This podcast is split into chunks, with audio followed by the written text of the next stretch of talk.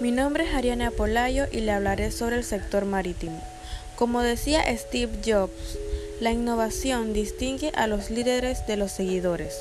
Nosotros, desde Sociedad de la Innovación, no nos cansaremos de repetirlo. La clave del éxito de cualquier negocio y sector está en su capacidad de innovar.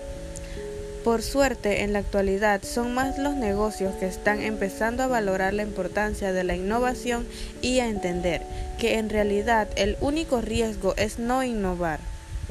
Durante cientos de años, el envío de mercancías por mar fue uno de los métodos más importantes para conectar al mundo y aún hoy es crucial para el comercio internacional y en la conexión de naciones y comunidades.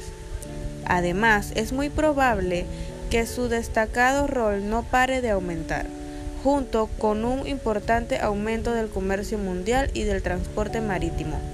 Según la organización, el transporte marítimo debe formar parte esencial de la estrategia de las Naciones Unidas sobre desarrollo sostenible, ya que tiene el potencial de transportar más del 80% del comercio mundial de un modo seguro, energéticamente eficiente y bajo coste. Sin embargo, las emisiones de gases de efecto invernadero producidas por el sector naviero son significativas y según el Banco Mundial no ha seguido el ejemplo de otros medios de transporte en lo que se refiere a la lucha contra el cambio climático.